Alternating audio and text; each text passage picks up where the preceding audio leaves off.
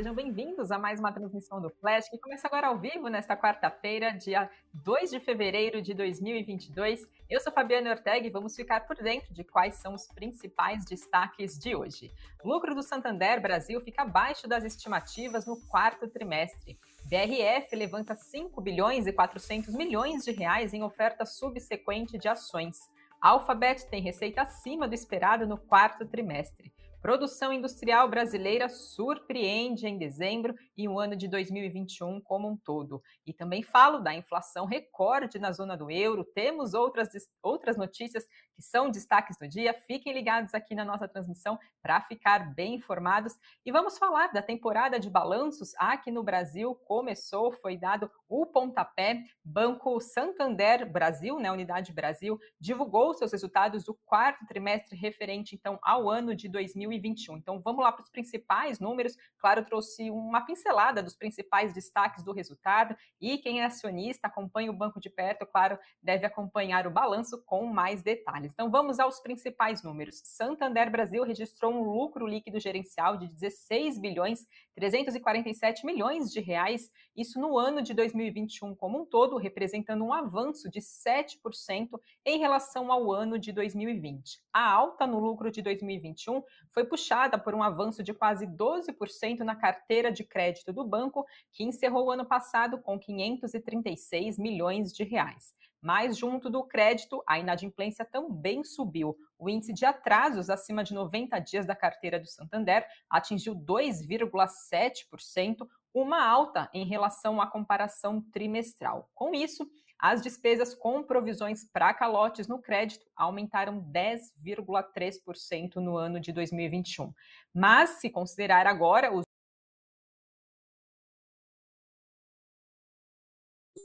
da unidade brasileira do Banco Espanhol foi de 3 bilhões e 880 milhões de reais. Isso representa uma redução de 10,6% em relação ao terceiro trimestre e uma queda de 2% em relação ao quarto trimestre do ano de 2020. O número veio abaixo das expectativas do mercado. Segundo o levantamento, pesquisa feita pela agência de notícias Reuters, era esperado um lucro de 4,2 bilhões e veio 3,8 bilhões. Falando um pouquinho do retorno do patrimônio líquido médio do Santander, foi de 20%, 20% no quarto trimestre de 2020, uma queda em relação ao terceiro trimestre do ano passado. E, por fim, a base de clientes ativo do banco alcançou 30 milhões e 300 mil clientes, uma alta de 9% em relação ao quarto trimestre do ano de 2020. Com esse resultado, papéis Sambions, então, de Banco Santander, caía quase 4%, hoje logo na abertura do pregão desta quarta-feira. Depois, essa queda estava por volta de 2%, agora, então, por volta do meio-dia, antes, então, do comecinho da transmissão do Flash. Além disso, Santander Brasil anunciou que o conselho da companhia, né, o conselho do banco, aprovou a distribuição de dividendos e juros sobre capital próprio no valor de 3 bilhões de reais aos acionistas que estiverem estiverem posicionados no banco até o dia agora 10 de fevereiro e o pagamento acontece a partir do dia 4 de março. Separei duas análises aqui sobre os principais números, né, o balanço do quarto trimestre de 2021 apresentado pelo Santander e para o Banco Safra, o resultado do banco foi mais fraco do que as expectativas de que o Safra esperava, mas não necessariamente ruim nas principais linhas. Segundo o Banco Safra, como esperado, as despesas foram pressionadas pelo acordo coletivo aplicado sobre a base salarial na companhia desde setembro do ano de 2021. A Levante Investimentos apontou que, de forma geral, o resultado do Santander Brasil, terceiro maior banco privado aqui do país, veio abaixo do esperado e a decepção foi o resultado das operações com o mercado, que não conseguiu repetir o bom resultado do trimestre anterior. E que, resumindo, o banco não conseguiu apresentar um resultado operacional com grandes surpresas positivas. Levante Investimentos apontou ainda que o avanço da digitalização do banco e as suas estratégias digitais continuam gerando externalidades positivas e devem continuar ajudando nos próximos resultados, principalmente na melhoria da eficiência operacional então fica aí já o primeiro resultado do balanço agora do quarto trimestre de 2021, dada a largada para a temporada então das companhias brasileiras então listadas na nossa bolsa. E claro, a gente vai trazendo para vocês os principais destaques aqui no decorrer da programação do Invest News. E agora passo para falar da BRF, que é a dona da Sadia e Perdigão, que movimentou 5 bilhões e 400 milhões de reais em uma oferta subsequente de ações, que é o chamado follow-on, e numa operação que foi voltada apenas para grandes investidores. A ação saiu por 20 reais, o que representa um desconto de 7,5% em relação ao fechamento de ontem dos papéis da companhia. O frigorífico vai emitir 270 milhões de novas ações a 20 reais cada papel.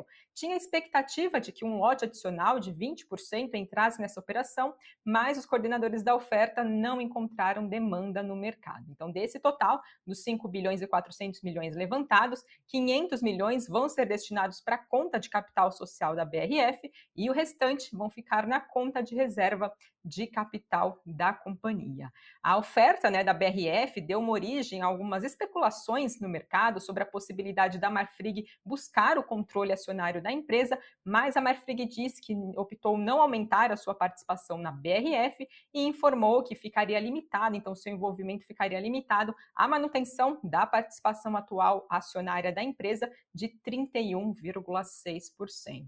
A XP Investimentos viu, diz que o follow-on foi positivo, é tido como positivo, uma vez que vai desalavancar perdão, a companhia, mas o timing dessa oferta levanta a questão real do motivo para ela acontecer. A XP também apontou ver como positivo uma possível fusão entre BRF e Marfrig, principalmente devido às sinergias comerciais, mas que ainda não está claro como a Marfrig pode proceder. E que, diante da piora das perspectivas de preços de grãos e da piora do cenário macroeconômico afetando o resultado da BRF agora para o ano de 2022, XP Investimentos reiterou a recomendação neutra para os papéis de BRF, enquanto diz aguardar melhores resultados da companhia. Falando agora de pagamento de proventos, tivemos a indústria Home anunciando o pagamento de dividendos intermediários no valor de 7 milhões e 300 mil reais. Isso representa 10 centavos por ação.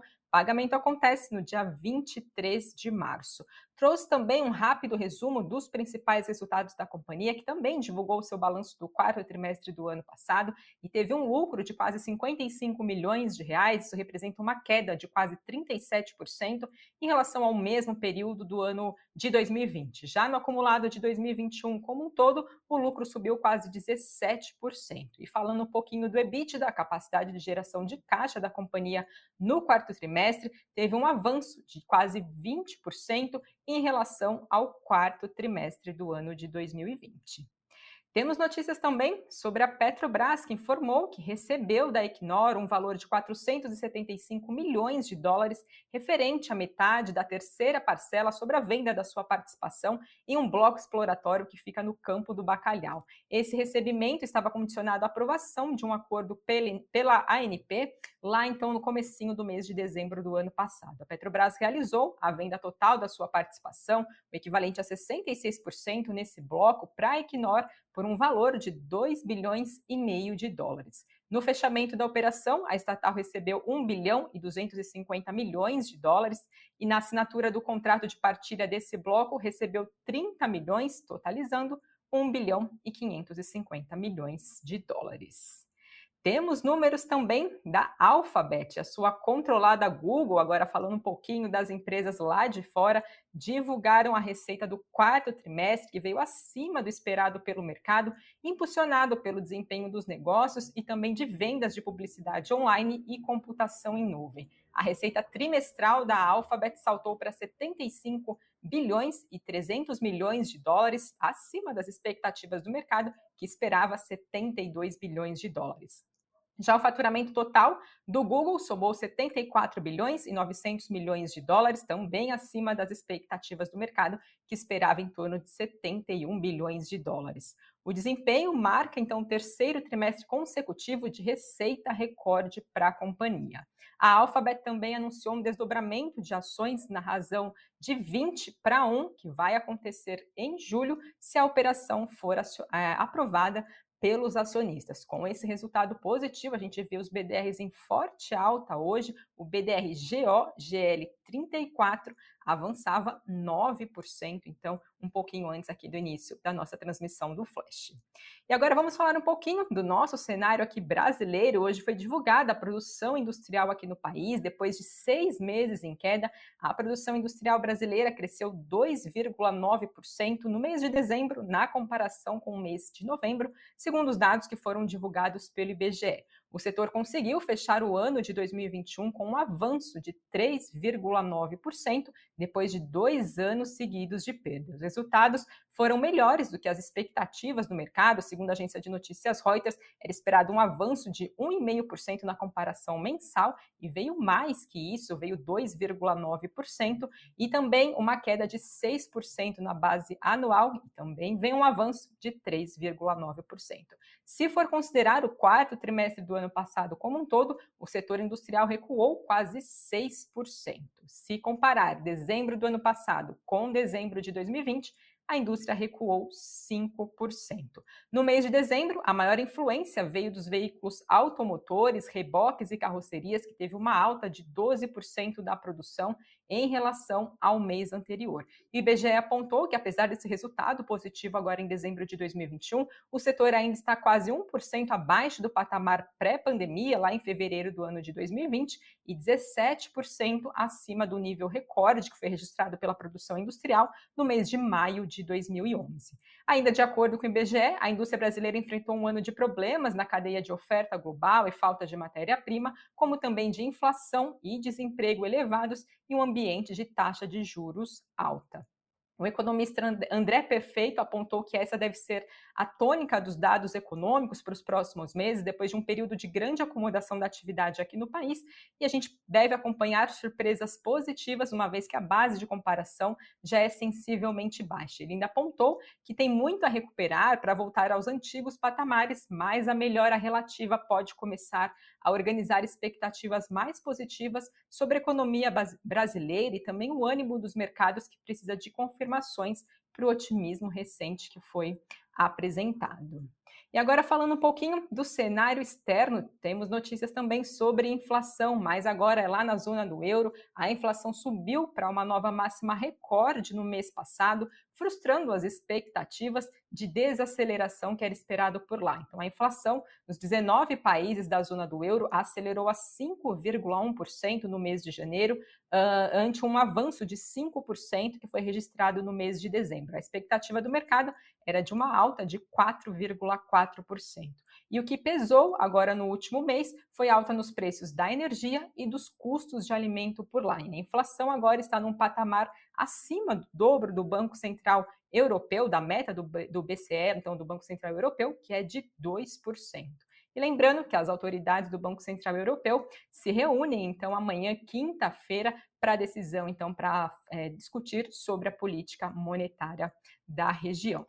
E ainda falando do exterior, também temos notícias dos Estados Unidos. O setor privado por lá fechou vagas de trabalho de forma inesperada agora no mês de janeiro, provavelmente devido ao ressurgimento dos casos de Covid, de infecções de Covid-19 por lá, interrompendo a atividade empresarial no país. Foram fechados 301 mil postos de trabalho no setor privado nos Estados Unidos e a expectativa era de abertura de 207 mil novos postos de trabalho por lá. O dado de emprego mais abrangente do Departamento de Trabalho dos Estados Unidos vai ser divulgado nesta sexta-feira. E agora vamos falar, né? Passo para falar para vocês do Ibovespa, o principal índice da nossa bolsa brasileira, que por volta do meio-dia recuava 0,64% aos 112.509 pontos, dólar avançava 0,52% a R$ 5,29 e Bitcoin avançava 2,11% a 37.685 dólares. E vamos saber quais são os destaques do Invest News desta quarta-feira. Para quem ainda não acompanhou o Cafeína, o assunto de hoje é como os títulos de Tesouro Americano influenciam o Brasil. Eles são considerados papéis mais seguros que existem e os rendimentos desses títulos do Tesouro Americano dispararam ao seu maior nível em dois anos, agora na segunda semana do mês de janeiro. Sam e Doni explicam então tudo sobre esses títulos norte-americanos, como investir, além também do cenário econômico dos Estados Unidos. Então aproveite para conferir no Cafeína de hoje. E no nosso site, que é o Invest investnews.com.br. A gente traz a história de um empresário que trocou as chuteiras por fábrica de chocolate. O brasiliense Alexandre Ferreira começou a empreender aos 19 anos, quando ainda jogava futebol, treinava durante o dia, fazia bombons no período da noite. Aos poucos foi crescendo. Hoje produz mais de 7 toneladas por ano, emprega 13 pessoas e distribui seus produtos para 350 pontos de venda tem mais detalhes da história dele no nosso site, então aproveite para conferir investnews.com.br. Aproveitem também para seguir ligados aqui na nossa programação. Seis e meia da tarde tem o Boletim Invest News também, trazendo as demais notícias que acabam repercutindo no decorrer do dia. Então aproveite para acompanhar a nossa programação. E agora vou dar uma olhada nos comentários de vocês, o que, que vocês estão falando. Gil Costa, o resultado do Santander não agradou. A gente viu o lucro, né? Principalmente do quarto trimestre de 2021, vindo abaixo das expectativas, veio 3,8, era esperado 4,2, então ficou um pouco abaixo das expectativas. O Williams também comentando, acho que o resultado aqui do Santander, vamos ver, ótimo resultado e mesmo assim o papel cai. Tem empresa aí lucrando bem menos e nem distribui dividendos. E o papel sobe, vai entender, será que é manipulação? Fica então a opinião do William né, sobre o resultado agora do Banco Santander que a gente trouxe para vocês. E com isso, também esse Gefredo falando da BRF liderando quedas do Ibovespa, é isso mesmo. Hoje pela manhã, logo na abertura do pregão, era a maior queda do Ibovespa, disparando uma queda de quase mais de 7%, né? Depois então do follow-on de ontem, claro, já trouxemos aqui a notícia para vocês. Agradeço a todos que nos acompanharam, participaram e eu espero vocês amanhã ao meio-dia e 30. Até lá.